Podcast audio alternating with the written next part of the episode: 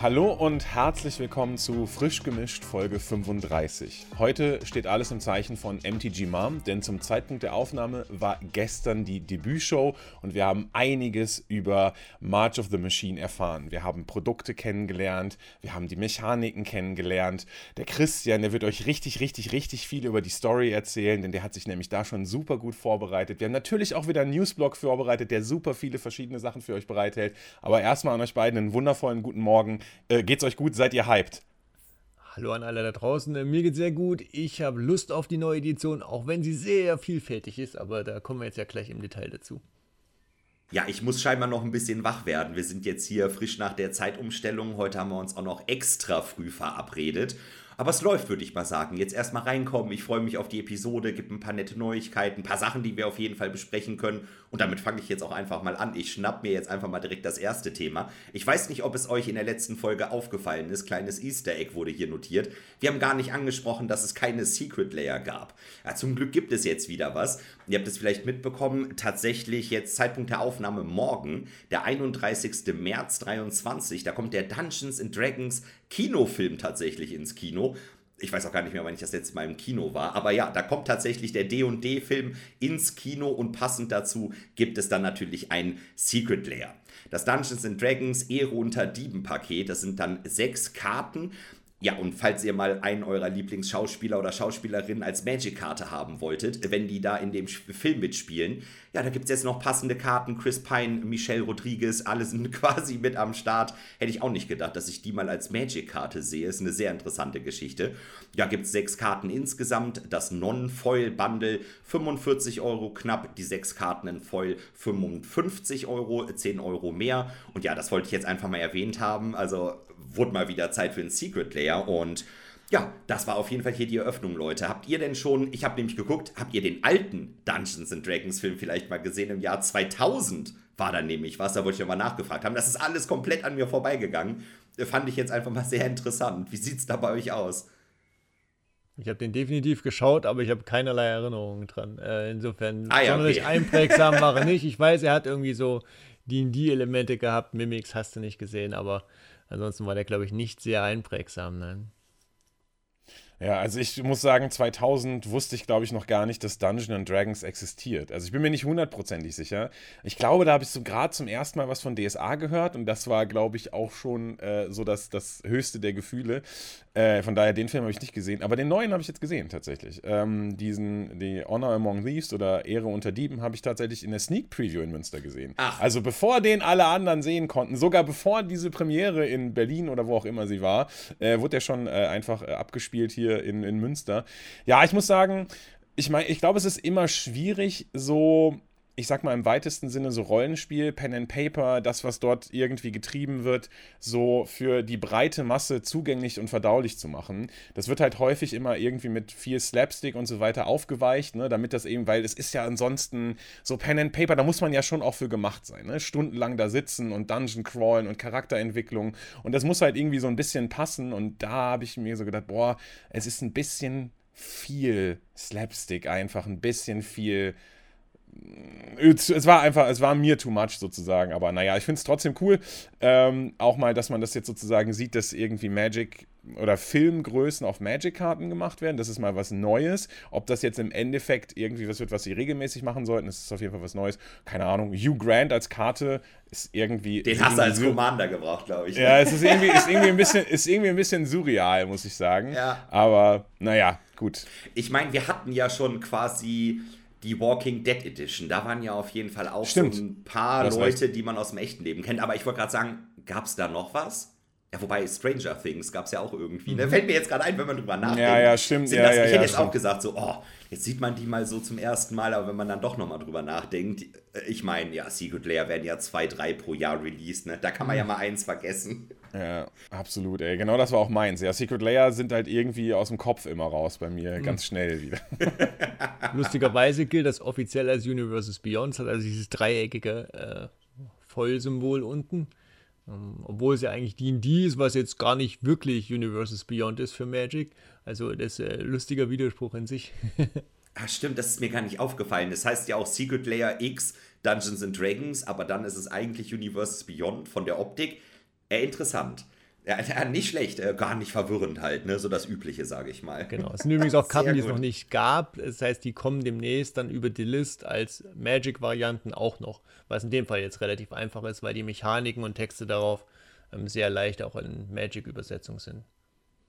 Ja, definitiv. Da sind jetzt keine besonderen Sachen mit dabei. Die Karten sahen auf jeden Fall interessant aus, hatten auch wieder so ein bisschen den D&D-Flavor, teilweise mit Würfeln. Also ich würde mal sagen, wenn man Bock drauf hat, kann man auf jeden Fall mal reinschauen. Also Sieht nett aus.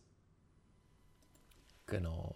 Worauf ihr auch Bock haben könnt, äh, ist auf die Pro Tour in Barcelona. Da wird ein Universes Beyond auch reinspielen. Die ist nämlich im Modern-Format und gehört zu Herr der Ringe. Das heißt, die Herr der Ringe-Edition ist dann gerade draußen, die wird ja direkt ins Modern gedruckt. Und die Pro Tour in Barcelona im Frühsommer, die wird modern sein und die Season davor auch. Das wird jetzt ja alles in Seasons eingeteilt. Das heißt, wäre gut, wenn ihr euch jetzt euer Modern-Deck schnappt. Äh, die nächste Zeit gibt es ein bisschen Modern.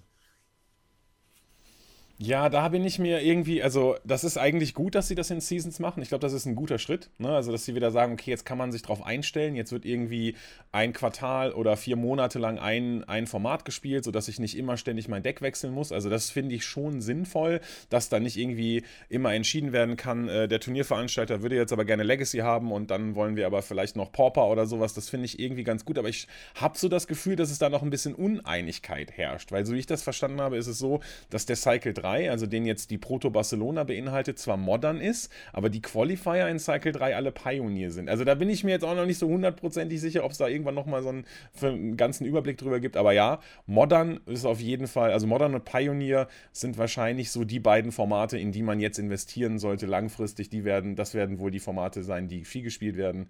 Und ähm, ja, auf jeden Fall besorgt euch euer Modern Deck. Wenn ihr jetzt Modern spielen würdet, was wäre denn euer Modern Deck der Wahl? Gute Frage. Ich merke gerade, weil es ja jetzt auf äh, Prag zugeht, kommt wird auch gleich noch ein Thema sein. Der Freakle sucht gerade händeringend ein Modern Deck für Prag und der hat gar nicht mal so richtig viel Spaß, weil er halt immer von Isid verhauen wird und sowas. Ähm, also wenn man das gute Deck spielen will, muss es wohl äh, Isid Murktide oder ähm, Temur Rhinos sein. Äh, das sind wohl so die beiden besten Decks. Äh, spielen kann man viel in Modern, das ist das Gute. Ähm, die Varianz ist halt recht hoch und es wird halt schon, es ist ein schon powerfules Format geworden im Vergleich zu den Anfängen von Modern. Ja, ich wollte gerade sagen, möchte ich jetzt irgendwie einfach nur ein gutes Deck spielen? Also jetzt um nochmal auf die Frage von Kai zurückzukommen, oder möchte ich ein Deck spielen, was mir persönlich relativ gut gefällt? Ansonsten hätte ich jetzt auch gesagt, jetzt hast du Freakler angesprochen, Is it Murktide ist ein Problem. Das hätte ich dann gespielt, wenn ich einfach nur versuche, so gut es geht zu performen. Ja, hätte ich auch Is it gesagt, ist halt nicht meine typische Farbkombination klassisches Junt, ja, schwierig, gibt es halt nicht mehr so. Entweder so Raktos Scam in die Richtung oder ja, dann einfach Timur Kaskade. Eigentlich hat Christian schon alles gesagt. Das wäre auch so meine Auswahl. Hätte ich jetzt mal geschätzt. Ja, ich würde auch Murktide spielen, glaube ich. Ich glaube. Dann haben wir das ja geklärt. Okay, also ich, ich, ich, ich Creativity fände ich vielleicht auch noch ganz gut. Creativity ist noch so ein Deck, was glaube ich auch ganz gut performt. Äh, Hammer Time immer, aber Hammer Time ist nicht so mein Playstyle. Also von den Top-Decks, die würde ich glaube ich auch am ehesten zu, zu Murktide tendieren. Wir werden jetzt einen Überblick bekommen. Ähm, jetzt greife ich ein bisschen wieder schon wieder auf Kai sein Thema vor mit Prag, was gleich kommt. Denn da bekommen wir natürlich auch einen Überblick über das Metagame aktuell. Das heißt, können wir in der nächsten Folge vielleicht mal zusammenfassen, was dann in Prag beim Modern eigentlich so äh, das Metagame gesagt hat und ob unsere Prophezeiung, dass viele Rhinos und viele Murktides unterwegs sind, auch richtig ist. Ja, dann lass uns doch jetzt einfach, bevor wir da weiter irgendwie drauf vorgreifen, einfach direkt über LMS Prag reden. Äh, Legacy Magic Showdown, jetzt am Wochenende, wenn ihr das hört, in der Legacy European Tour, äh, findet in Prag statt. Äh, wir haben zwei große Events. Das äh, zweitägige Event der Grand Open Qualifier findet im Modern-Format statt. Genau deshalb werden wir uns das sicherlich auch dann in der nächsten Folge anschauen. Und am Sonntag dann ein eintägiges Event ist der Classic Qualifier. Der findet im Phyrexia All Will Be One Sealed-Format statt. Es ist halt einfach wieder so ein, ne, es ist auf dem äh, PVA Expo-Gelände in Prag und es ist einfach wieder so eine, ja, so eine Magic-Con, eine nette Messe einfach. Es gibt viele Side-Events, man kann alles Mögliche zocken, äh, eben die beiden großen Events. Ich werde persönlich Limited spielen am Sonntag Samstag und davor äh, mal so gucken, was so geht. Es gibt halt auch tolle andere Side-Events, sag ich mal. Das haben sie jetzt in letzter Zeit ein bisschen ausgeweitet. Es gab ja bei den ersten Events war es so, naja, man kann vielleicht mal einen Draft spielen oder so. In der Zwischenzeit haben sie sowas wie Team Seed dabei, Two-Headed Giant dabei, verschiedene Draft-Formate, die man spielen kann. Also auch so ein bisschen irgendwie womit man einfach so ein, so ein breiteres Portfolio an, an Wünschen und Bedarf abdecken kann. Das ist eigentlich ganz cool. Da freue ich mich auf jeden Fall mega drauf. Ich bin natürlich auch äh, im Namen von Ultimate Guard da. Also wenn ihr die Ultimate Guard Booth seht, dann werde ich sicherlich auch da in der Nähe sein. Und falls, nee, das hört ihr jetzt leider nicht mehr, aber ihr werdet vielleicht gehört haben, dass ich dort auch gezockt habe gegen euch. Weil äh, es kann, man kann an dem Tag oder an dem Wochenende könnt ihr gegen mich Jumpstart spielen und ein bisschen ein paar Ultimate Guard Produkte gewinnen. Und es gibt auch so einen Sleeve-Wettbewerb. Also wer schnell Karten einsleeve, bekommt am Ende des, bekommt am Ende des Wochenendes auch noch was geschenkt. Also da wird so ein bisschen Unterhaltung geboten, auch außerhalb des ganzen Magic-Spielens eigentlich. Oh, das klingt aber richtig cool. Äh, geile Aktion, nicht schlecht. Und ich muss jetzt an der Stelle nochmal dazu sagen, ich war jetzt selber auch schon ein paar Mal in Prag. Es ist halt Prag. Habe ich immer gute Erinnerungen, eine schöne Stadt, lecker essen, also auch unabhängig von Magic.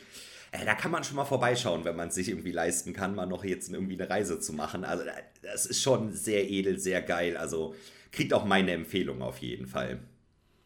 Ich weiß zwar nicht, wie die Leute gegen dich Produkt gewinnen wollen, wenn sie sich dafür besiegen müssen, Kai, aber ja, okay. Wow. Das war vielleicht nicht zu Ende gedacht. Ja. ja, gut, also ich meine, wenn sie es ein bisschen leichter haben wollen, da sind ja auch noch so Leute wie Frank Carsten, Martin User und Andrea Mengucci. Ah, ja, okay, wenn sie ge gegen ja. die kann man dann halt schon mal gewinnen. Ja, das, ja, ja, das stimmt, das ist machbar. Geil. Ähm, übrigens, was, uns, äh, was wir uns auch auf euer Feedback hinzugelegt haben, wir haben jetzt einen Channel auf dem Discord vom Kai, vom Solaris. Der Link ist natürlich in den Shownotes zur Einladung. Da könnt ihr hinkommen und da gibt es einen eigenen Discord-Channel für Feedback und Diskussionen. Es wurde von euch angeregt, gute Idee. Ähm, ihr könnt auch unter der Podcast-Folge bei Spotify einen Kommentar lassen, da lasse ich immer die Kommentare jetzt offen. Ähm, aber gerne auch dort, da könnt ihr vielleicht auch mit anderen in den Austausch gehen und euch darüber unterhalten, was wir hier so erzählen und äh, wo ihr anderer Meinung seid. Das kriegen wir auch mit. Ähm, insofern könnt ihr uns da gerne auch mal taggen, wenn es was Wichtiges ist. Dann kriegen wir es noch schneller mit. Und das ist eine gute Idee gewesen und die gibt es jetzt auf dem Discord von Kai. Genau, lasst uns gerne wissen, wie, welche Secret Layer ihr dieses Jahr noch so bestellen wollt, welche Secret Layer ihr gerne noch sehen wollt. Welche Schauspieler, Schauspielerinnen noch eine Magic-Karte brauchen. Genau, wenn ja. ihr den einen, wenn ihr den einen Serialized Ring aufgemacht habt, das ist natürlich ja, auch eine ein Sache. Foto machen für uns. Wenn einfach mal ein Foto ja. machen, genau, solche Sachen. Das, das sind auf jeden Fall Dinge, die uns interessieren und die uns auch gar nicht neidisch machen. Äh, von daher sehr, sehr gut. Ja, vielleicht noch ein kleines Diskussionsthema. Ähm, ist jetzt auch so ein bisschen, ich meine, MTG Mom, sozusagen March of the Machine, steht vor der Tür. Wir hatten erst vor kurzem eigentlich Phyrexia All Will Be One und in der Zwischenzeit, um das Ganze zu überbrücken, weil alles so schnelllebig geworden ist, ist auf Arena ja auch noch Shadows over Innistrad Remastered rausgekommen.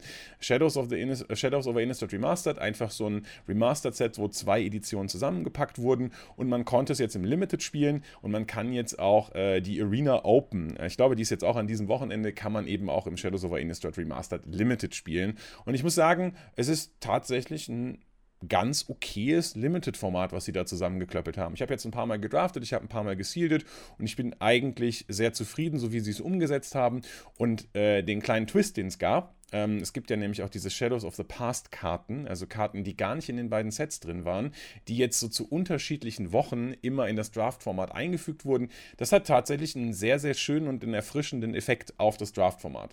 In der ersten Woche war es dieser Creature-Type Terror. Da wurden ganz, ganz viele Karten gespielt, die eben viel mit Kreaturentypen machen. Also zum Beispiel die Lords für Zombies, die Lords für Spirits, irgendwelche Karten, die mit Engeln synergieren und so weiter, oder die mit, ja, mit Spirits und Humans synergieren. Und äh, das hat man deutlich gemerkt, es wurden fast nur Tribal Decks gespielt. Und in der zweiten Woche, die jetzt also aktuell gerade dran ist, wenn ihr es hört, heißt es Fatal Flashback. Und da sind ganz viele Flashback-Karten mit dabei. Und da, das merkt man auch deutlich. Also es wird immer eine Karte im Booster ersetzt durch diese anderen Karten. Und es passieren aber durchaus äh, andere Dinge. Also der Fokus von den, von den Kreaturentypen geht so ein bisschen weg hin dazu, dass man zum Beispiel ein bisschen mehr Draw-Discard spielt, weil man die Flashback-Karten ja eben auch aus dem Graveyard spielen kann und so. Das ist tatsächlich ein ganz netter Twist. Ich hätte erst gedacht, oh, das ist ein bisschen irritierend schlussendlich aber mehr positiv, weil frischer Wind, als dass es irritierend ist. Das Ganze schlägt ja auch durch ins Explorer-Format. Ich habe jetzt schon die ersten Band-Spirits-Listen zum Beispiel gesehen. Bisher wurden Spirits da ja meistens mono-blau gespielt. Ähm, jetzt haben wir den Spellqueller zum Beispiel dazu bekommen und den äh, Selfless Spirit. Nee, den gab es glaube ich schon, aber der Spellqueller ist dazugekommen. Da lohnt sich so langsam, Spirits mehrfarbig zu spielen. Wir schauen wir mal, ähm, was da ins Explorer-Format alles reinläuft. Das dauert ja jetzt ein bisschen, die Karten müssen ja erstmal unterwegs kommen, die Leute müssen es ausprobieren. Äh, da habe ich Bock drauf, aufs Explorer-Format mit den neuen Karten. Das gefällt mir. Ja, Explorer geht halt immer. Gutes Format. Und ja, die fehlenden Karten quasi zum Pionierformat ja, mal schauen, wie sich das entwickelt. Und ich würde sagen, wir können jetzt auch so langsam zum Hauptthema kommen. Haben wir die News alle abgearbeitet? Ja, March of the Machine ist heute noch das große Hauptthema. Wir haben gleich noch ja, den Story-Teil. Wir reden ein bisschen über die Produkte, über die Mechaniken. Das schauen wir uns alles an, aber noch zur Vorbereitung. Ja, im wahrsten Sinne des Wortes äh, zur Vorbereitung. Am 14. April ist der Pre-Release von March of the Machine. Ja, und Almost, die Magic Blocks, da wurde eben schon was vorbereitet. Falls ihr mal einen Pre-Release zocken möchtet. Da kann man sich jetzt alle Infos tatsächlich in dem Artikel holen, wird alles in den Show Notes verlinkt. Was braucht ihr? Wie kann man sich vorbereiten? Wie läuft das ab? Wirklich schön zusammengeschrieben, falls euch da nicht sicher seid. Wenn ihr selber mal einfach ein Pre-Release von einer neuen Edition besuchen möchtet, da sind auf jeden Fall alle Infos für euch zusammengetragen worden. Alternativ, falls ihr noch nicht spielen möchtet, gerade nicht spielen könnt, ebenfalls am 14. April, am Pre-Release-Tag, planen wir gerade wieder mit Wizards und Games Island noch ein kleines Sealed-Event. Da werden die Infos auf jeden Fall noch folgen, da werden auf jeden Fall noch die Leute eingeladen. Das wollte ich hier jetzt schon mal ja so vorsichtig erwähnt haben, eben zur Vorbereitung. 14. April, das ist auf jeden Fall ein Termin, den könnt ihr euch schon mal notieren, würde ich sagen. Wichtig. Das ganze Wochenende Pre-Releases ballern, das ist äh, sehr schön, ja. Ähm, jetzt würde ich auch sagen, wir fangen an mit der Story zu March of the Machine. Da kann ich jetzt gleich mal sagen, das gibt es diesmal in zwei Teilen. Die ist nämlich mal doppelt so groß. Und deswegen äh, haben wir das äh, entschieden, dass wir das nicht äh, sprengen, die Folge, und zum Marathon-Story-Folge machen. Deswegen gibt es jetzt die erste Hälfte der Story. Und im nächsten Podcast gibt es dann die zweite Hälfte der Story. Da werden wir uns nämlich dann sehr wahrscheinlich ein bisschen über das Gameplay von March of the Machine unterhalten. Da sind dann nicht alle Karten bekannt. Insofern, da gibt es dann den Rest.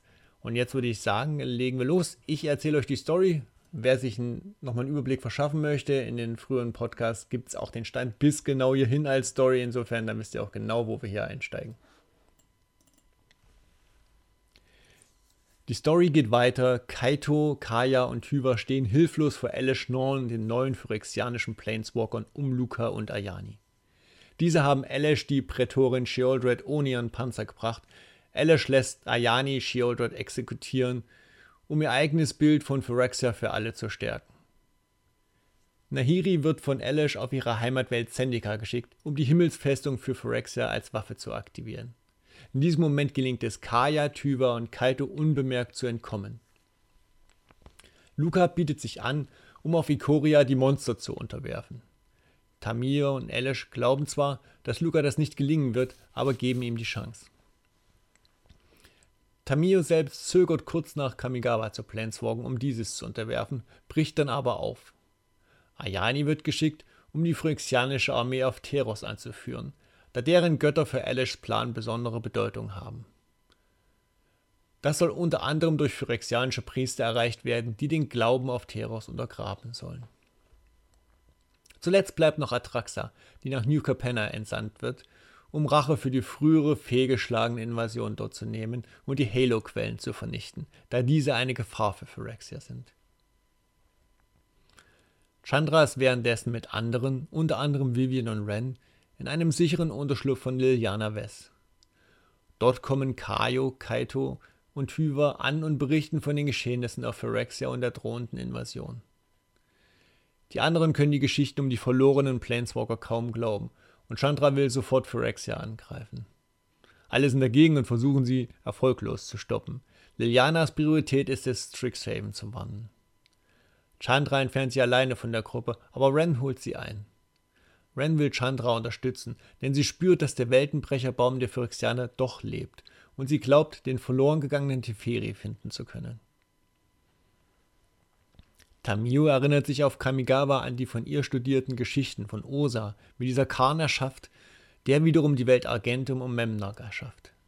Und wie diese wiederum durch das Öl von Phyrexia zu Mirodin und später zu New Phyrexia werden. Boseiju und der Towashi-Distrikt werden auf Kamigawa angegriffen und schwer beschädigt. Kaya hilft Kaito, seine Welt zu verteidigen, während Teo und Ral Zarek Ravnikas Verteidigung anführen. Nashi, der Nezumi-weise den Tamio adoptiert hat in Otawara, versucht mit Kaito, Tamio auf Boseiju zu erreichen und von ihrem Plan abzubringen. Aber Tamio geht nicht darauf ein und greift an. Gerade als Kaito vom Baum zu stürzen droht, taucht die Wanderin mit dem Kami Kyodai, der Seele von Kamigawa, auf und auch Kaya ist da. Im Kampf kann die Wanderin Tamio töten, aber ein Erinnerungsgeist taucht auf und gibt ihre Erinnerung an Nashi. Es stellt sich heraus, dass die Reste der alten Tamio sich unbemerkt besiegen haben lassen. Tyver kehrt nach Skempha in Kaltheim zurück. Aber auch dort ist die Invasion und der Kampf bereits in vollem Gange. Die verbliebenen Mächte von Kaltheim verbünden sich mit den Elfen zur gemeinsamen Verteidigung der Welt. Zwergen, Menschen, sogar die Walküren kämpfen Seite an Seite. Doch sie werden bereits von der Completed Koma der Kosmosschlange erwartet. In Kaladesh wurde Pir Nalar zwar von Saheli vor der Invasion gewarnt und gemeinsam hatten sie die Bevölkerung von Kaladesh evakuiert, denn Girapur und das Ätherstromreservoir muss verteidigt werden. Das Flaggschiff fällt gegen die Phyrexianer, aber die Renegaten helfen bei der Verteidigung des Reservoirs. Chandra kommt mit Ren auf New Phyrexia an und treffen dort unerwartet auf Verbündete in Form von Koff und Melira. Sie erklären ihnen den Plan, Rens mit dem Weltenbrecher zu verbinden und Teferi als Hilfe zu finden. Da sie wissen, dass der direkte Weg zum Baum nicht funktionieren wird, bringt sie Koff zu einem unerwarteten Verbünden, Urabrask. Sie erfahren, dass Urabrask ihnen hilft, weil er Elish Plan von einem Phyrexia nicht teilt und denkt, dass Phyrexia Chaos und Feuer braucht. Die Miraner werden Phyrexias Armee ablenken und Koff wird Chandra und Ren auf einem Stein zu einer Plattform am Weltenbaum in der Nähe von Nissa katapultieren. Die erwartet die beiden auch, fesselt Chandra und nimmt Ren aus Seven. Sie erfahren, dass Elish von ihrem Plan wusste und Nissa versucht, Chandra von Phyrexia zu überzeugen. Mit letzter Kraft kann sich Ren am Weltenbrecher festhalten, während Chandra die Plattform zur Explosion bringt. Das war die kurze Zusammenfassung der ersten Hälfte mit einem schönen Cliffhanger am Ende. Insofern unbedingt in zwei Wochen reinhören, dann gibt es den Rest der Story und ihr werdet alles erfahren, was noch fehlt. Boah, abgefahren. Ich glaube, ich muss da auch unbedingt nochmal reinhören. Also erstmal vielen, vielen Dank für die ganze Arbeit und das Zusammentragen. Aber ich muss gestehen, ich habe versucht, gebannt zu lauschen und es waren so viele Namen. Äh, Tamio geht über, geht vom Tawashi District zu Boseiju und findet dort, und das ist halt, oder was auch, ich habe die Namen schon wieder durcheinander geschmissen, aber wie auch immer. Also ich glaube, was man mitkriegt, ist, dass das Multiversum brennt und äh, oh, ja. einfach und überall äh, die Planeswalker Alliierte suchen und versuchen irgendwie äh, äh, krass die phyrexianische Invasion zu verhindern. Also was, was mir besonders hängen geblieben ist, phyrexianisierte Koma Alter, was ist denn da los? Wie kann man denn bitte die Weltenschlange äh, phyrexianisieren? Und das klingt richtig unangenehm. Das klingt richtig unangenehm. Und jetzt ist, ist sozusagen, du hast kurz angedeutet, dass die Teros-Götter super wichtig für den Plan von Elish sind. Wurde in der Geschichte bis dato schon erklärt, warum oder kommt das erst in der zweiten Hälfte? Also weißt du das schon und hast es ausgelassen? Oder weißt du das, oder weiß man Nö, das? Nicht? Elish hat einfach nur dem hat einfach nur erkannt, dass diese Götter sehr mächtig sind und dass sie die gut gebrauchen kann und dass sie die über den Glauben gut auf die Seite von Rexia bringen kann. Okay. Richtig, richtig gut. Ja, Leute, jetzt der nächste Artikel, der nächste Punkt auf der Liste. Äh, das ist ein Artikel. Also, ich meine, wir schauen uns öfters die Produkte an, wenn eine neue Edition rauskommt. Aber ich habe irgendwie das Gefühl, könnt ihr gleich nochmal Feedback geben. Da haben sie nochmal einen draufgesetzt. Also, äh, das ist wirklich ein Artikel. Collecting March of the Machine. Da gibt es wirklich alle Infos ja, zur kommenden Edition. Ich versuche das mal halbwegs für euch hier zusammenzufassen. Also wirklich ein Monsterartikel. Allein schon, wenn man sich den Blog anschaut mit den wichtigen äh, Daten, important dates, also wann was passiert, das ist schon ziemlich lange geworden. Also Story ist jetzt am Start auf jeden Fall. Dann werden da Unterpunkt, ich muss das jetzt einfach mal kurz vorlesen, auch wenn das vielleicht ein bisschen viel ist. Wir können ja ein Thema ein bisschen viel, da würde ich nämlich gerne gleich nochmal drüber reden. Es gibt hier ein extra Datum für das Set-Debüt, den Trailer und die Preview. Das ist dann der 29. März. Die offiziellen Card-Previews sind 29. März bis 4. April. Dann gibt es einen extra Punkt für Commander-Deck Previews und Decklisten. Dann irgendwann haben wir die komplette Card-Image-Galerie am 5. April. Dann haben wir ein extra Datum für den Pre-Release mit Loading Ready, Loading Ready Run.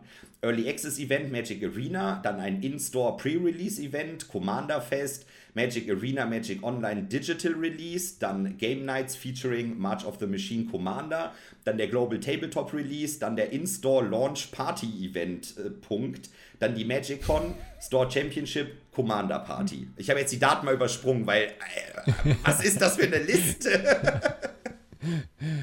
Schippi jetzt schon kaputt. Äh, aber sagen wir mal so, die Liste ist lang. Ich finde es aber gut, dass zumindest alle Termine so wichtig. gut bekannt aufgeschrieben sind. Also man muss wirklich nur an eine Stelle gucken, um alle Termine zu haben. Und die Stelle ist in die Show Notes. Ja, ich, und genau die Stelle sind unsere Show Notes. Perfekt. Ich mein, jetzt können wir den. Ja. An dieser Stelle können wir den Podcast beenden. Es gibt kein besseres Mikrofon-Drop als das hier. Ja. Du musst immer nur an eine Stelle gucken, unsere Einmal Shownotes. Die Shownotes. Ich meine, ich will mich jetzt auch nicht beschweren, dass hier alle Daten an einer Stelle gesammelt sind. Das ist halt wirklich wichtig. Aber ich weiß halt nicht, dieser Artikel ist halt wirklich, ja, wenn man einen Podcast machen will und alle Infos auf einer Stelle braucht, dann ist der super, der Artikel. Also, aber ich weiß jetzt nicht, das ist, ist schon viel, oder? Absolut. Also ich meine, ich, ich glaube auch, dass es gut ist, weil solche Events, sie finden ja grundsätzlich immer statt und irgendwann weiß man halt sonst gar nicht, wann vielleicht einfach mal die Store Championships stattfinden. Oder man weiß halt einfach, ja, die sind halt irgendwann, aber es wird halt nirgendwo zusammengetragen. Es passiert halt einfach zu jedem Set-Release jetzt ein, eben unfassbar viel. Ja, also wann sind die Previews, wann sind die Commander-Decks, wann wird das Pre-Release stattfinden und so weiter und so fort. Ich finde es im Grunde positiv, weil ich das Gefühl habe, dass es ja sonst auch schon immer so war, dass es diese ganzen, vielleicht nicht so so viele Events, aber schon sehr viele Events gab und jetzt ist halt alles gebündelt. Aber Thema zu viel, also das ist halt wirklich, dieser Artikel ist, keine Ahnung, sieben Milliarden Seiten lang. Und wie du schon gesagt hast, ja, ich muss das jetzt mal kurz vorlesen mit den Terminen. Was ich auch super spannend finde, ist, dass sie da im Vorfeld sogar noch geschrieben haben, also was, was ich einfach krass finde, ist, mit dem Mom ist ja nicht, Mom ist das Set. Aber genauso kommt ja noch Mock, also das Commander-Set, und Mull, das Multiverse Legends-Set, was da sozusagen random infused wurde dazu. Und die müssen jetzt einfach bei einem Artikel, wo ein neues Set rauskommt, einfach auch nochmal groß hinschreiben, wie die Legalität für die Formate ist. Weil es jetzt eben so viele unterschiedliche Karten in den Boostern gibt. Und im Collector-Booster findest du aber Multiverse Legend Cards. Die sind aber übrigens nur in ihrem respektiven Format legal, während die Commander-Karten nur in Legacy, Vintage und Commander legal sind. Wie ist das denn jetzt auf Arena? Weil auf Arena gibt es auch in den normalen Karten diese Multiverse Legends Karten, aber die sind dann nur Historic legal und werden nirgendwo anders legal. Also da gibt es jetzt auch tatsächlich für ein Set-Release hast du jetzt einfach 100 verschiedene Punkte, um erstmal zu schauen, wo die einzelnen Karten legal sind. Also das ist halt auch Thema zu viel, by the way, ja. Ja, Thema zu viel. Ich meine, wir können uns ja mal die Produkte anschauen. Da sind ja auch so ein paar Sachen mit dabei. Also wie immer natürlich ganz reguläre Draft-Booster, muss ich glaube ich nicht viel zu sagen. Set-Booster-Display wird es natürlich auch geben und Sammler-Booster wird es wieder geben. Natürlich mit ganz vielen Varianten, den Special-Legenden äh, machen wir gleich nochmal extra. Also Draft, Set, Sammler-Booster, wie immer. Gibt es natürlich dann eigenes Jumpstart-Set gibt es natürlich auch wieder zu Mom. Dann, ich scroll mal ein bisschen weiter an den ganzen Promokarten vorbei. Bundle gibt es natürlich auch. Es gibt anscheinend kein Special Bundle. Das wurde hier noch nicht erwähnt. Sieht man ja immer wieder mal. So ein Gift Bundle habe ich jetzt noch nicht gesehen. Könnt mich gerne korrigieren. Ist hier zumindest noch nicht mit dabei. Wundert mich. Natürlich Commander Decks sind mit dabei. Das sind dieses Mal 1, 2, 3, 4, 5 Commander Decks mal wieder. Dann natürlich ein eigenes Pre-Release-Pack oder Kit, wenn ihr eben den Pre-Release am 14. spielen möchtet gibt es scheinbar nur, ja, von außen sieht man nur eine Variante. Es gibt verschiedene Würfel, verschiedene Farben, aber ich glaube, im Kern sind die Pre-Release-Pakete gleich. Man kann sich also nicht irgendwie eine Seite aussuchen. Da ist alles at random, würde ich jetzt mal sagen. Und ja, genau. Und dann kommt noch Thema Epilog, aber das ist ja dann erst nach Mom, quasi danach. Ich glaube. Genau, Epilog, Aftermath hat wieder eigene Sammlerbooster, hat ein eigenes Bundle, aber das ist ein bisschen getrennt davon. Habe ich was vergessen? Ich glaube nicht, oder? Produkttechnisch passt es, glaube ich. Die Aftermath-Termine waren übrigens bei der langen Terminliste auch noch gar nicht dabei. Ja. Für die Epilog-Geschichte. Die äh, ist aber nicht ganz so schlimm. Das ist ja keine draftbare Edition. Das ist ja auch nur eine kleine Edition. Das ist tatsächlich eher so ein Story-Ding. Ähm, also da jetzt mal nicht zu viel Fokus drauf legen. Produkte viel. Ähm, zu den Pre-Release-Kits können wir auch gleich noch sagen, da wird eine Legende drin sein, eine Commander-Karte, die ihr als Promo, die ihr nicht spielen dürft. Es wird aber auch eine Promo drin sein, die ihr spielen dürft. Also nicht wundern. Ach so. Ähm, zumindest gibt es sie dazu zum Pre-Release. Vielleicht werden sie auch verteilt vom Store, das weiß ich nicht. Äh, sinniger wäre natürlich, wenn es in den Packungen drin wären. Mal gucken, wie das tatsächlich ist. Aber zu jedem Pre-Release gehört einmal die Karte drin und diese Legende. Genau, und da ist, glaube ich, der wichtige Punkt ist, also die, äh, die Stamped Foil, also da, wo dann Pre-Release draufsteht oder das Jahr oder was auch immer oder das Datum, wie das früher drauf stand, das ist die, die ihr spielen dürft. Die andere Promokarte, die kann theoretisch auch nicht Foil sein, also sieht vielleicht wie eine normale Karte aus, die dürft ihr nicht spielen. Also wenn ihr, also alle Karten, die in den Booster Packs sind und die eine, die Foil gestampt ist, also da, wo irgendwas noch im Bild drin ist, die dürft ihr spielen. Die andere Pre-Release-Promo halt nicht. Finde ich jetzt ein bisschen unelegant, aber okay. Ja, ein bisschen unelegant finde ich auch die ganzen Promo-Varianten mal immer. Da haben wir jetzt auch noch gar nicht drüber geredet. Es gibt sehr viele verschiedene Arten mal wieder. Kai hat es eben angesprochen, die Multiverse Legend-Karten. Die können theoretisch in jedem Booster drin sein, Draft-Set und Collector-Booster. In den Collector-Boostern sind sogar drei pro Paket mit dabei. Aber das sind natürlich nicht alle besonderen äh, Karten, die es jetzt irgendwie gibt. Es gibt neben den äh, traditionellen Vollkarten, also diese ganz normalen Vollkarten, gibt es natürlich wieder Foil Edged. Das kennen wir schon. Dann gibt es die Halo Foil Karten und dann für die Serialized Karten, also diese Nummer 20 von 500, ich glaube, es geht wieder bis 500. Es gibt Serialized Cards auch. Die haben dann die Double Rainbow die doppelter Regenbogen-Voll-Variante. Die gibt es nur in Collector-Boostern, genau wie die Halo-Vollkarten. Falls euch auch mal der Foil-Effekt interessiert, da haben sie so ein kleines Video, eine kleine GIF quasi gemacht in dem Artikel. Da könnt ihr euch den Foil-Effekt mal anschauen. Also es gibt reguläre Foils, Foil-Edged, Halo Foil und Double Rainbow Foil neben den Multiverse Legend Karten. Dann gibt es natürlich noch Extended Art. Ne, kennt man Extended Art ganz regulär die Serialized-Karten und es gibt natürlich Full-Art-Standardländer. Die dürfen ja jetzt auch nicht mehr fehlen. Ich glaube, das sind so die Varianten. Habe ich alle? Vorsichtig? Ich glaube ja. Ich glaube, das sind die Special-Varianten für diese Edition. Ja, ich glaube, ich glaube, das ist ganz gut abgedeckt. Bei den Multiverse Legends muss man noch dazu sagen, das finde ich wiederum ganz cool. Also wenn ihr die aufmacht, dann findet ihr die in dem speziellen Treatment, das zu der entsprechenden Plane passt. Also es ist jetzt nicht irgendwie zufällig oder so, sondern wenn ihr dann eine Karte aus Eldraine aufmacht, zum Beispiel, also Emry oder so ist eine der Multiverse Legends, dann bekommt ihr halt dieses Adventure Art. Oder wenn ihr jetzt, sagen wir mal, äh, Ragavan aufmachen solltet, wo ihr sowieso schon ganz glücklich mit sein könnt, dann ist das das Kaladesh Masterpiece Art. Also wenn es irgendwelche Sachen dazu gab, dann werden die eben in diesen speziellen Frames reingepackt. Boah, gut, dass du das nochmal gesagt hast. Also die Multiverse Legends sind eigentlich dann nochmal zwölf neue Varianten oder äh, zwölf weitere Varianten. Wir kennen sie aber schon. Ne? Wie gesagt, ist dann der alte Frame irgendwie, dann sieht das halt aus wie aus der dementsprechenden Edition. Aber wenn man dann zum Beispiel einen Sammlerbooster oder einen Booster aufmacht, dann kann das durchaus passieren, dass da von der Optik, vom Kartenrahmen äh, zwölf verschiedene Varianten drin sind. Also jetzt nicht übertrieben. Man kann ja äh, irgendwie ja. drei Multiverse Legends haben, die sind alle von einer verschiedenen Plane, dann sind die alle anders aus. Dann hat man noch eine Halo Foil, eine Edged Foil. Äh, am Anfang, gut, am Anfang im Sammlerbooster sind auf jeden Fall die Traditional Foils, aber äh, das könnte wild werden, oder? Also wilder als sonst, sag ich mal. Definitiv, denn es sind nicht nur 12, sondern sogar 16 verschiedene Planes. Insofern. ja, gut, ja, gut. Also dieser eine Slot wird in jedem Booster drin sein. Das heißt, ihr macht auch in jedem Set und Draft Booster eine Multiverse Legend auf. Das heißt, der Booster wird immer mindestens ein Special Frame enthalten. Dazu kommt nachher noch der Battle Slot, da kommen wir bei den Mechaniken dazu. Auch das genau. ist ein garantierter Slot.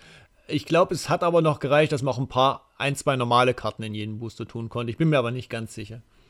Ja, ja, ja. Ja, was ganz cool ist noch zu diesen äh, Multiverse Legends, die haben halt theoretisch auch dann sich nochmal einen neuen Artstyle und einen neuen Frame überlegt für die Planes, wo es halt vorher nichts gab. Ne? Also man hat natürlich, man konnte dann irgendwann darauf zurückgreifen, wenn es eben schon jetzt so Collector Booster gab oder dann in Kaltheim oder so, dieses mit den Fragmenten am Rand. Aber zum Beispiel für Ravnica, für Nith Mizzet Reborn musste man sich einen neuen Frame überlegen. Da hat man so schöne Türmchen, damit die Stadt äh, sehr, sehr gut dargestellt wird. Und äh, zum Beispiel auch für äh, Khans of Tarkir äh, hat man dann auch so einen Dragon Frame, der irgendwie ganz nice aussieht, wo dann nicht so, wo das nicht so farbintensiv ist und so weiter. Da hat man sich dann noch neue Sachen überlegt. Tatsächlich ist man auch auf Probleme gestoßen. Also ich persönlich finde zum Beispiel den Frame von Amon Cat nicht so sonderlich schön. Amon Cat hatte als Masterpiece-Set diese Invocations.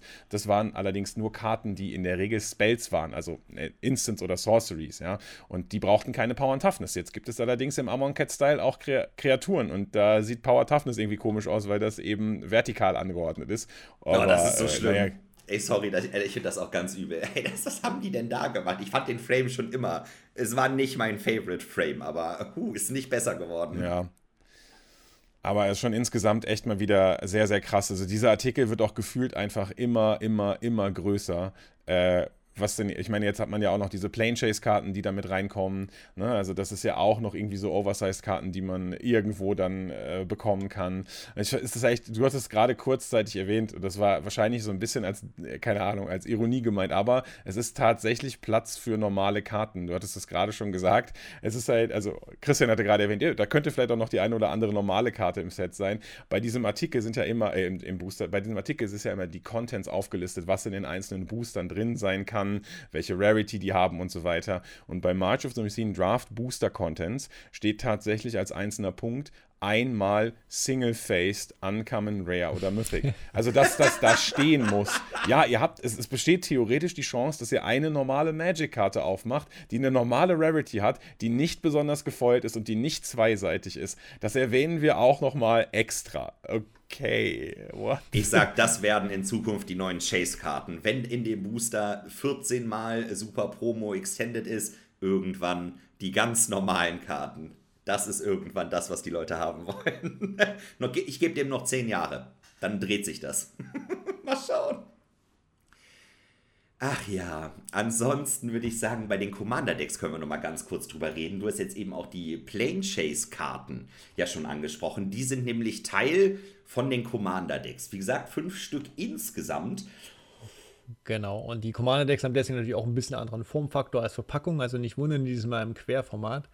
Ähm, es gibt wie gesagt fünf Stück. Das erste ist ein schwarz-weißes Deck, da ist der Completed Primas vorne drauf. Also Primas hat es erwischt, unsere Phyrexianische Katze jetzt.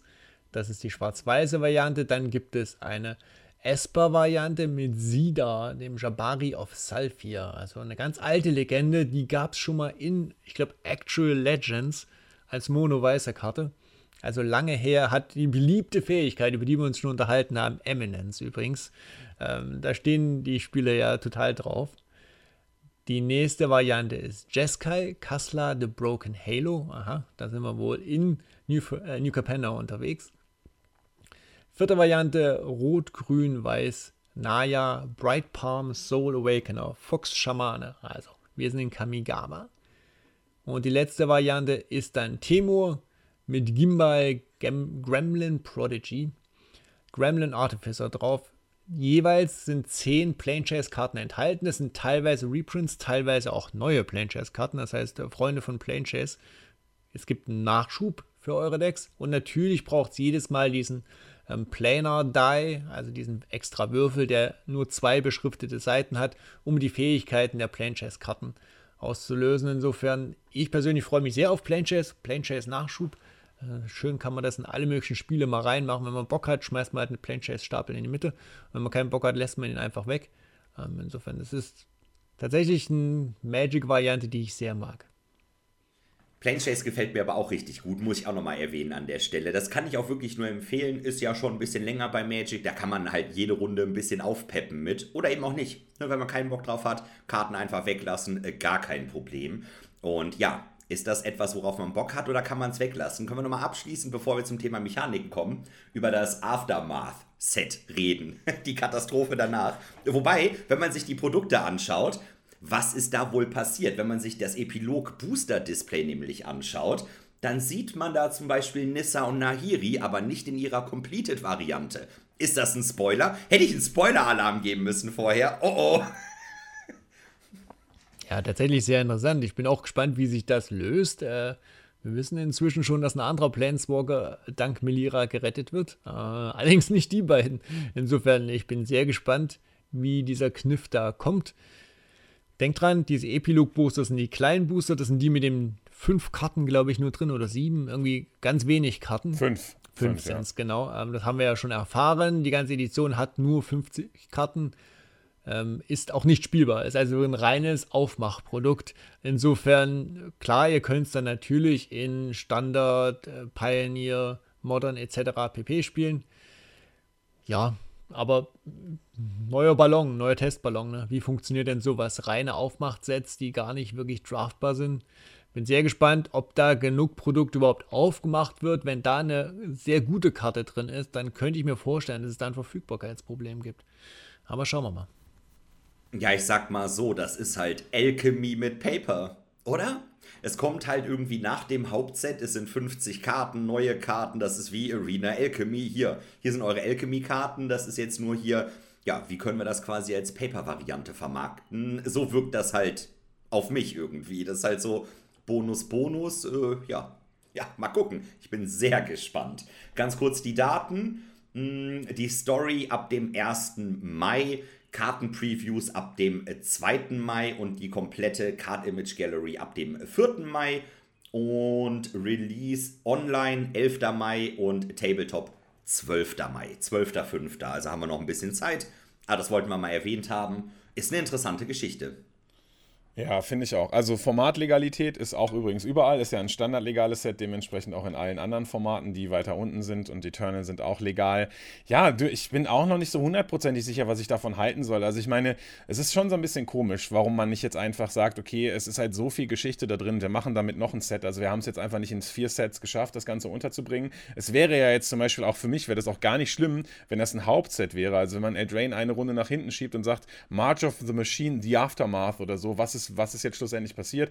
Das muss, das, ich finde auch, dass das irgendwie so ein Story-Arc, der über mehrere Jahre aufgebaut wird. Ne? Wir erinnern uns, Vorinclex ist irgendwann in Kaltheim aufgetaucht. Das ist ja schon, keine Ahnung, in Magic-Universumszeit 200 Jahre her. Story-Arc, der unfassbar lang ist und jetzt zu Ende ist. Da, da was, ist doch jetzt kein großes Problem, da einfach noch ein Set dran zu hängen. Also ein bisschen, ein bisschen Geschmäckler hat es schon, was jetzt so angeht. Ja, wir schieben das einfach dazwischen, können die Leute noch kaufen. Es werden starke Karten drin sein. Das heißt, die müssen das kaufen, obwohl da nur fünf Karten irgendwie pro Booster drin sind ja, also, was ich halt noch ganz spannend finde, ihr hattet gerade das schon Foreshadowing erwähnt, was da für Planeswalker bei der Aftermath mit dabei sind.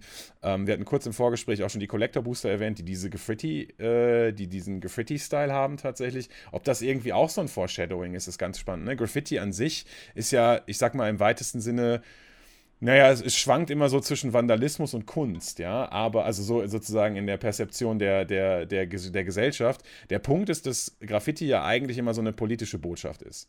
Ja, also irgendwas, man ist irgendwie mit den Leuten an der Macht und so weiter nicht zufrieden oder man persifliert die irgendwie so ein bisschen und die, die, die da drauf sind, das sind halt Planeswalker. Also Khan zum Beispiel ist da drauf. Und ist das jetzt so, dass man, dass die Gesellschaft und die Menschen einfach nicht mehr oder die Wesen, die im Universum sind, einfach nicht zufrieden sind mit dem, was jetzt davon übrig geblieben ist? Also ist das schon so, hey, politische Botschaft, wir, wir äh, mocken halt irgendwie Khan ab oder so. Soll uns das auch schon was darstellen, dass plötzlich irgendwie so ein Kampf äh, normale Wesen gegenüber Planeswalker oder sowas da ist? Ich weiß es nicht. Mhm, also von der Story könnte das echt interessant werden. Man sieht ja auch auf dem Sammler-Booster-Display die Tamio, die ist dann auch so mit Graffiti mit so einem großen roten X. Genau, wollen wir nicht haben, ne? Wollen so. wir ja, nicht also, haben, ja. Also vom Inhalt her jetzt so storymäßig finde ich das halt auch echt sehr interessant. Also wie geht die Story weiter? Das ist richtig cool. Ich finde halt diesen Bonus-Einschub mit extra Produkt kaufen, kaufen, kaufen. Ja, ne, das ist halt wieder so eine eigene Geschichte. Aber so an sich, storymäßig, boah, bin ich sehr neugierig. Das ist interessant. Ja, mal schauen. Ja, man sieht auch das Planeswalker-Symbol mit so einer Schlängelinie, mit so einem Blitz drin. Das taucht auch mehrmals im Artwork auf. Ähm, das ist nicht das Editionssymbol. Also ich bin sehr gespannt, ob sich da auch so eine Resistance, äh, so eine, so eine weiß ich nicht, so eine Gegenfront bildet. Schauen wir mal, was uns da an Story erwartet. Das gibt es ja auch an zwei Tagen als Story und natürlich dann auch zusammengefasst im Podcast. Ja, Logo. Sehr gut. Ja, ich würde sagen, äh, dann haben wir jetzt aber die Produktlinien auch äh, weitestgehend äh, und sehr ausführlich behandelt. Kommen wir doch mal jetzt zu den Mechaniken. Denn ein neues Set bringt natürlich auch neue Mechaniken und in March of the Machine sogar einen neuen Kartentyp. Es wurde in der Debütshow erwähnt, dass das letzte Mal, dass ein wirklich neuer Kartentyp eingeführt wurde, war das Planeswalker. Es ist also schon ein ganz kleines bisschen her. Sagas könnte man jetzt sagen, okay, aber Sagas sind eigentlich nur ein Subtyp von Enchantments. Da ist ist der Kartentyp gleich geblieben. Wir sprechen also von Battle, einem ganz neuen Kartentyp. Und das ist ein Permanent Type, also das ist etwas, was aus Battlefield gelegt wird und dort erstmal bleibt, also kein Instant oder Sorcery ist. Und alle Battles in March of the Machine sind Sieges. Die haben also direkt einen Subtyp bekommen, wie das bei Kartentypen halt so üblich ist. Das heißt, es ist so ein bisschen mit Vorsicht zu genießen, welche Regeln jetzt tatsächlich durch den Kartentyp Battle generiert werden und welche Regeln durch den Subtyp Siege generiert werden. Denn Double-Faced muss nicht unbedingt sein, aber da kommen wir erstmal später darauf zu sprechen. Nehmen wir erstmal die ganz normale Battle-Siege-Mechanik, die jetzt hier ist. Wir haben also Permanent und die haben Mana-Kosten. Die stehen jetzt witzigerweise in der oberen linken Ecke. Das liegt daran, dass man sie quer halten muss und quer lesen muss. Das gefällt mir vom Design her schon nicht so gut. Ähm, die haben Mana-Kosten und dann legt man sie einfach aufs Battlefield. Unten rechts, das sieht so ein bisschen so aus wie die Loyalitätsmarken bei Planeswalkern, hat man die Lebenspunkte einer Battle. Ja, also so viele Lebenspunkte oder so viele Schadenspunkte muss man dieser Karte zufügen und dann triggert irgendwas, dann ist nämlich die Battle besiegt. Äh, das Battle hat auch ähm, ein Artwork, das ist quer, damit das irgendwie epische Schlachten darstellen kann. Natürlich wie immer eine Rarity. Und für die Sieges, die jetzt da sind, funktioniert das wie folgt. Ich kann mal kurz den Reminder-Text vorlesen. As a siege enters, Choose an opponent to protect it. You and others can attack it. When it's defeated, exile it, then cast it transformed. Also, wenn eine, wenn eine Siege das Battlefield betritt, dann wählen wir einen Gegner aus, der sie beschützen muss. Also wir haben einen Beschützer. Der muss dann oder darf mit seinen Kreaturen verteidigen, wenn wir diesen Kartentypen angreifen. Wir entscheiden jetzt also zusätzlich dazu, ob wir den Gegner angreifen, ob wir gegnerische Planeswalker angreifen. Wir können auch eine Siege angreifen. Das Witzige hierbei ist, dass wir die kontrollieren. Also wir sind der Kontrolleur dieser Karte und können zum ersten Mal unseren, unsere eigenen Karten, also die, die wir kontrollieren, angreifen und ein Gegner kann sie eben beschützen. Sollte man dann Schaden zufügen, dann fügen halt Kreaturen Schadenspunkte in höherer Stärke zu. Sie können aber auch mit jedem beliebigen Spell, der sagt, any target angezielt werden. Also wenn zum Beispiel eine Siege jetzt in dem Fall drei Lebenspunkte hat und wir spielen einen Lightning Bolt da drauf, dann wäre diese Karte zerstört. Und dann würde eben der, in diesem Fall, der Siege Trigger passieren. Wenn eine äh, Battle defeated ist, dann wird sie sozusagen umgedreht und umsonst gespielt. Sieges haben aber auch theoretisch, oder Battles haben theoretisch auch noch einen ganz normalen Effekt. Also die Invasion of Fiora hier zum Beispiel, die wir in dem Artikel sehen können, hat zusätzlich noch einen ganz normalen Effekt. Wenn Invasion of Fiora enters the battlefield, choose one or both, destroy all legendary creatures oder destroy all non-legendary creatures. Also hiermit einfach noch so ein Wrath-Effekt. Das heißt, sie haben Effekte draufgedruckt.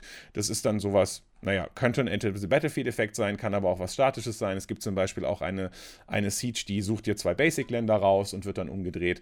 Und ähm, ja, das Spannende hierbei ist eben, dass dieser Effekt, dass man, wenn man sie besiegt, sie umgedreht gecastet hat, das ist vom Siege-Subtype. Das hat nichts mit dem Battle an sich zu tun. Es kann durchaus mal sein, dass in Zukunft Battles kommen, die einseitig sind und die halt einen Effekt haben, wenn sie sterben, aber dann nicht auf der Rückseite irgendwas casten. Wichtig ist, es ist die ganze Zeit euer Permanent. Ihr wählt einen Gegner aus, der sie verteidigen darf und wenn sie stirbt, dann passiert halt dieser Defeat-Effekt. Äh, sehr interessant, also wirklich irgendwie ganz spannend, äh, dass man seine eigenen Permanents angreifen kann. Und jetzt wird natürlich, äh, jetzt geht es natürlich los. Ne? Jetzt müssen natürlich für alle zukünftigen äh, Effekte muss da irgendwie draufstehen: Destroy Target Planeswalker or Battle oder Destroy Target Enchantment, Artifact or Battle oder sowas. Also das wird jetzt tatsächlich ausgeweitet. Beziehungsweise vielleicht werden alte Karten erratat aber das halte ich eher für unwahrscheinlich. Es, natürlich hat so ein neuer Kartentyp immer auch äh, diverse Komplikationen mit sich. Das wird halt wirklich eine interessante Geschichte. Jetzt hast du gerade gesagt, werden alte Karten erratet. Ich denke jetzt sofort an sowas wie Disenchant oder Naturalize. Die müssen doch sowas kaputt machen können. Vom Gefühl her müssen sie es eigentlich. Wobei ist das zu gut? Ah, ich weiß es nicht. Vielleicht machen sie wirklich gar keine Erratas. Also, ey, das wird auf jeden Fall eine interessante Sache. Ich habe halt direkt gedacht, interessant, das ist irgendwie eine, eine Fluchkarte kombiniert mit einer Plane Chase Karte und man verzaubert den Gegner mit seinem Plane Chase Fluch so ein bisschen. Sehen sehr interessant aus, auch so spieltechnisch. Ey, bin ich mal super gespannt, weil man muss ja auch noch ein bisschen extra Schaden quasi auf das Battle of the Siege draufhauen, ne? so dieses klassische mit, greife ich den Planeswalker an, wenn man selber ein Agro-Deck ist, greife ich den gegnerischen Planeswalker an, will ich die Schadenspunkte doch lieber auf den Gegner machen, also ich glaube, das wird sehr interessant damit zu spielen, auch wie spielen sich die Karten im Limited, also jetzt so, ne, so als Feedback zu den Mechaniken, das ist mal eine, das ist mal wirklich eine Neuigkeit. Ey, da bin ich wirklich gespannt. Freue ich mich drauf. Sehr interessant. Ja, tatsächlich ist es wohl kein Kicker, diese Mechanik. Äh, zumindest mal ein Stückchen weg davon. Äh, ich finde es relativ clunky von der äh, Variante her. Also erstens muss man wieder den Kopf quer halten, um die Karte lesen zu können. Ich habe euch gerade beobachtet, während ihr die Karten versucht habt vorzulesen, sofort der Kopf quer, wie auch ja bei den äh, halbseitigen Karten, die zwei kleine Hälften haben. Da dreht man ja auch immer die Karte um. Das ist immer, wenn man die Karte nicht auswendig kennt, im Limited auch immer ein bisschen tricky dann, ich finde es komisch, dass man dem Gegner sagt, hier beschützt das mal. Und die Belagerung hätte ich eigentlich instinktiv andersrum gesehen. Siege wäre ja eine Belagerung. Insofern auch irgendwie fühlt sich das komisch an, dass das so rum gemacht ist. Ich verstehe, dass man das permanent nicht dem Gegner gibt. Ähm, was interessant auch ist, die flippen nicht einfach, die werden dann gecastet. Wir haben ja sonst relativ oft äh, Dual-Face-Karten, die dann einfach umgedreht werden. Hier wird sie gecastet ohne Mana-Kosten. Das heißt, sie kann dann auch gecountert werden. Übrigens, das heißt, wenn der Gegner ein blaues Deck spielt, der lässt euch halt einfach die Siege kaputt hauen und countert dann die, den Flip, den Flip-Spell. Also insofern, hm, sehr interessant. Ähm, ist ein Trigger, glaube ich, kann also auch gestifelt werden, wenn ich die Regeln da richtig überblicke. Nein, ihr könnt nicht mit Kaskade die Rückseite einfach so casten. Da bin ich mir auch ziemlich sicher, dass das nicht geht. Da haben wir ja gerade mit Rhinos und so die Rückseite sieht ja recht ähnlich aus.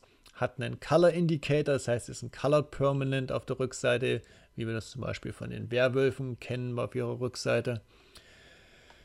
Ja, ist eine Menge, eine Menge, was da mitkommt. Ähm, das, alle können übrigens die Siege angreifen, nicht nur ihr eure eigene Siege, sondern in der Commander-Runde auch die anderen Mitspieler und Mitspielerinnen, auch die können eure Siege angreifen, können euch also quasi helfen, die Siege äh, zu besiegen oder halt auch nicht. ähm, es ist eine neue Komponente im Spiel, mehr Permanence managen, mehr Kommunikation nötig. Ich gebe dir mal eine Chance, wir spielen es mal. Noch bin ich nicht überzeugt.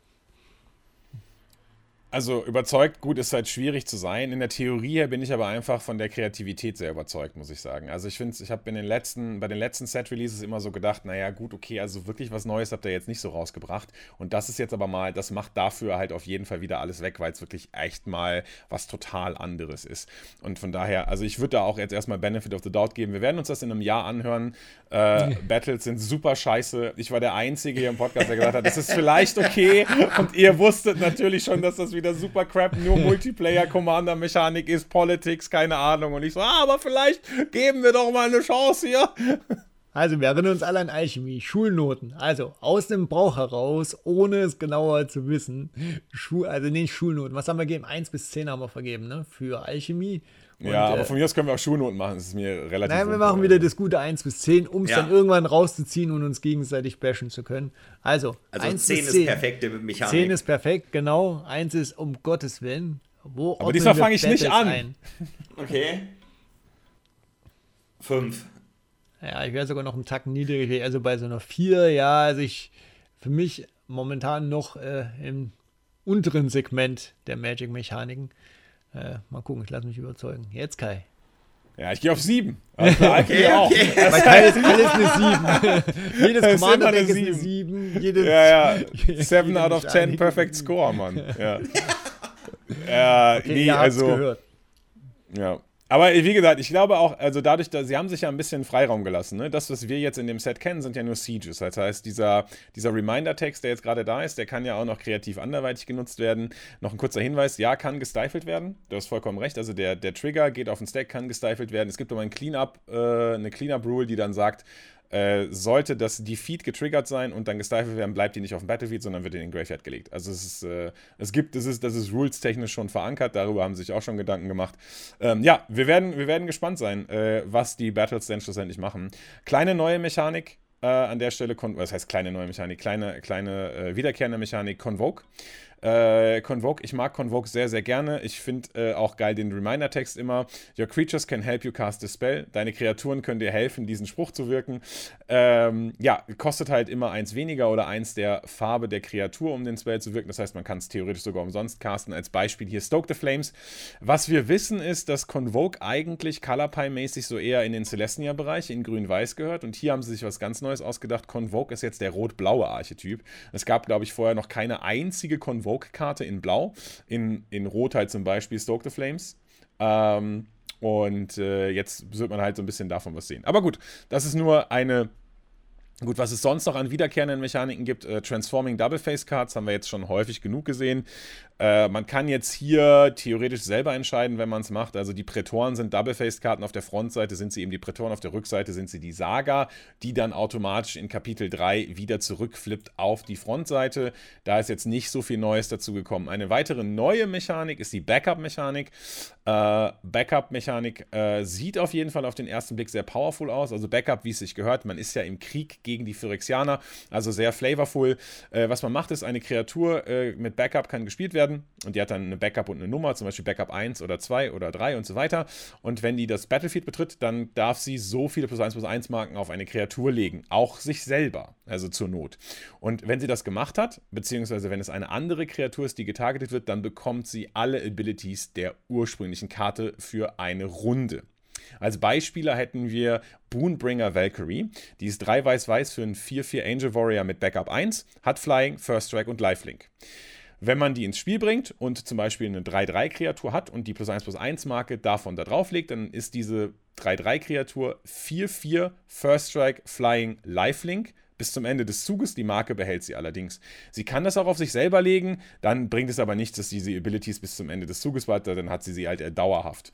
Das heißt, es ist so eine Art Bolster oder Boost oder wie auch immer das Ganze hieß, nur dass jetzt auch noch die zusätzlichen Fähigkeiten, die die Karte selber hat, für eine Runde mit übertragen werden wichtig. Nur die, die auch wirklich darunter stehen. Wenn ihr irgendein Permanent auf dem Tisch habt, was zum Beispiel eine Ability verteilt, sodass die, äh, dass diese Angel Warrior jetzt, keine Ahnung, äh, Double Strike hätte, hm. dann wird das nicht mitverteilt. Also insofern, äh, es muss wirklich diese, diese X äh, Fähigkeiten, die auf der Karte darunter stehen, unter der Backup-Fähigkeit, die müssen sein. Genau. Ja, ist Kicker, ne? Das ist quasi Kicker, aber ohne Extrakosten, ne? ah. ist einfach, es ist einfach, das ist einfach ein Enter the Battlefield-Effekt. So, so Standard, fertig. Es ist einfach so, ja. ja. Aber es ist nett, ja. ich finde, ich ist nett. Also muss ja nicht alles ultra kompliziert sein, wenn wir uns auch die ersten Fähigkeiten anschauen. Ja, solide, würde ich sagen. Ist eine solide Fähigkeit. Würde ich, würde ich exakt genauso sehen. Ist einfach eine solide Fähigkeit, ja. Äh, genau, und dann haben wir noch Incubate. Incubate erzeugt äh, Double-Sided Tokens. Das hatten wir bisher auch noch nicht. Incubate ist auch immer mit einer Nummer, ähnlich wie Backup macht man zum Beispiel Incubate 2 oder Incubate 3. Was das macht, ist, es erzeugt einen Incubator-Token und der kriegt 3 plus 1 plus 1 Marken. Dieser Incubator-Token macht aber erstmal nichts. Das ist einfach ein Artefakt ohne irgendeine Fähigkeit, außer dass man ihn für zwei Mana transformieren kann. Also dieser Incubator ist halt so eine Art, ja, ich sag mal, Kokon im weitesten Sinne. Ja, aber Kokon, wo nicht irgendwie mal eine Raupe oder ein Schmetterling oder was Schönes rauskommt, sondern einfach ein sehr hässlicher, dich umbringender Phyrexianer. Und je nachdem, wie gut du incubatest, desto stärker wird er und desto eher haut er dich kaputt. Ähm, genau, hat also diese, hat eine Ability, für zwei Mana kann man es transformen und dann ist es ein 0-0 Phyrexianer, der dann eben diese Marken hat, die ursprünglich mit der Incubate Ability draufgesetzt wurden. Also eine ganz, ganz flavorvolle Mechanik, muss ich sagen. Jetzt auch nichts, was mich vom Hocker reißt aufgrund der Kreativität, aber es stellt halt halt sehr, sehr schön eine Invasion dar. Wenn man sich vorstellt, äh, die wurden irgendwie überall platziert, schon seit Jahren, und dann sind die halt da irgendwo im Kokon verschlossen, wo die niemand mitgekriegt hat. Und Alice Norn sagt, jetzt ist Invasion und jetzt werden alle wach und jetzt kommen die aus ihren Kokons da raus und ja, mähen halt die Planes nieder. Finde ich flavormäßig sehr, sehr gut umgesetzt. Ob das jetzt regeltechnisch irgendwelche Probleme gibt, weil es ein transformierter Token ist und bla bla bla, weiß ich jetzt gar hm. nicht so genau. Es scheint ja alles einigermaßen gut zu funktionieren. Ja, ist ein, ist ein Germ-Token mit Kicker, ne? so ein bisschen, ja, ist nah dran, ja. ja. Ne? Gefällt mir aber eigentlich ja, ganz gut. Germs also, sind ja inzwischen auch Phyrexianer, ja. Stimmt, aber schöne Fähigkeit, also lore-technisch geil untergebracht. Das gefällt mir wirklich am besten an der Mechanik. Wie die Phyrexianer dann überall sind und dann mit dem Inkubator und ne, nett, gefällt mir auch. Gefällt mir theoretisch ja ein bisschen besser als Backup, hätte ich jetzt sogar gesagt. Ja, Sieht eigentlich ganz cool aus. Ja, gefällt mir auch. Also Nice. Hat auch ein paar mehr spielerische Möglichkeiten. Also erstens sind das natürlich Artefakte, das heißt, wir können natürlich, wenn man Artefakt zu opfern ist oder wenn man ähm, Artefakte tappen soll, dann ist das sehr praktisch, dass die da rumliegen. Zweitens sind es plus 1 plus 1 Marken, das heißt, wir können sie proliferaten darauf, sowohl vor als auch nach dem Transformieren. Äh, die neue Glisser, ja, es gibt eine neue Glisser mal wieder, die hat zum Beispiel eine ihrer Fähigkeiten, die zu Beginning of Combat, glaube ich, triggert, ist, äh, transformier doch einfach alle deine Incubator-Tokens. Das heißt, da muss man diese zwei Mana nicht bezahlen, was ja durchaus eine relevante Kosten ist, um so eine Karte auch zu flippen. Ja, ich bin gespannt. Ich finde es ein bisschen äh, komisch, dass nicht im ersten Satz gleich dreht, create an Artifact Incubator Token, sondern nur Incubator Token. Und später steht dann ja, aber this Artifact. also insofern äh, habe ich im ersten Mal erst gedacht, Moment, ist kein Artefakt, aber kommt raus, es ist ein Artefakt. Ach stimmt, da war irgendwie kein Text auf der Karte wahrscheinlich. Hätten sie, dann hätten sie ja wahrscheinlich machen müssen, erzeuge einen Artefakt-Token mit dem Namen, dann sagen die ja mal Named Incubator. Ja, war wahrscheinlich kein Platz mehr auf den ja, Karten. Ja, ja, aber interessant, ist mir gar nicht aufgefallen. Nee, ja, nicht schlecht. Ja. Ja, krass, auf jeden Fall äh, teilweise sehr simple und coole und flavorvolle Mechaniken und teilweise sehr komplexe Mechaniken. Also macht Bock auf Set. Ich habe gerade einmal kurz quer gelesen im Discord, wo wir schon von Discord reden und Feedback Loop und Podcast und so weiter. Da wurde nämlich auch die Frage gestellt gerade. Da bin ich mal gespannt auf eure Antwort, weil ich weiß es jetzt auch gerade nicht. Wie, wie behandelt oder behandelt man denn Battles in einem Two-Headed Giant? Also angenommen zwei gegen zwei, aber nur jeweils ein Gigant und man sagt, einer ist aber der Protector, also ist ja. dann der gesamte Gigant der Protector und dürfen ich dann beide. Ich schätze ja. Also ich hätte gesagt, es dürfen beide verteidigen. Ja, okay. Oder? Ja. Aber gut, das ist jetzt, das jetzt. Das aber man wählt einen Frage, Spieler, ne? Bevor genau. das rauskommt, ja. Choose ja. Ein Opponent, ja. glaube ich, ne? Steht drauf. Und normal kannst du ja okay. jeden Kopf einzeln anzielen, auch mit Spells. Ja. Auch wenn die ein gemeinsames Leben haben. Ähm, aber ja, man greift ja einen Spieler an ja. und alle dürfen ja. verteidigen, aber beide Köpfe dürfen ja immer verteidigen, oder? Ja. Ja, ja, eigentlich schon. Ja, ja. Ah, ja, gut, okay. Äh, das ist ja vielleicht. Aber gut, es gibt neue Kartentypen, neue Probleme. Offensichtlich, ja, klar. Genau, also das war's äh, mit den Mechaniken. Denkt dran, wir haben durch die Multiverse Legends auch viele so reingestreute Mechaniken, die dann auf einmal auftauchen, obwohl sie ja gar nicht in Edition sind. Grundsätzlich würde ich sagen, die Edition sieht sehr interessant aus, sehr episch, sage ich mal, aber auch sehr bunt und sehr äh, inkohärent. Also sehr viele Varianten, sehr viele Welten, die reinstreuen. Es ist schwer, da irgendwie ein einheitliches Bild zu haben wir kennen jetzt eigentlich auch sehr wenig Karten, müssen wir ehrlich sein. Ne? Also ich bin gespannt, wie dann, wenn alle Karten da sind, wie sie es spielt. Äh, vielleicht ein bisschen optisch chaotisch, aber wenn das Gameplay passt und das Limited passt, dann bin ich doch äh, nicht dagegen, dass wir die Edition haben. Ja, ich glaube, das sehe ich genauso. Schön zusammengefasst. Ich bin auf jeden Fall gespannt. Gucken wir mal. Ja, ich finde es auch geil. Also nochmal abschließend, ich glaube, kreative Mechaniken, flavorvoll umgesetzt. Es kommt jetzt der Höhepunkt der Geschichte. Ich bin auf jeden Fall auch auf unsere nächste Podcast-Folge gespannt, wenn dann irgendwie entschieden wird, was schlussendlich passiert. Das wird auf jeden Fall ein richtiger Banger. Und ich würde sagen, dann können wir es hier jetzt an dieser Stelle auch abschließen. Vielen Dank wie immer fürs Zuhören. Das war unsere MTG Mom March of the Machine Debütshow. Und dann sehen wir uns und oder dann hören wir uns beim nächsten Podcast. Macht's gut. Tschüss. Ciao. Tschüss.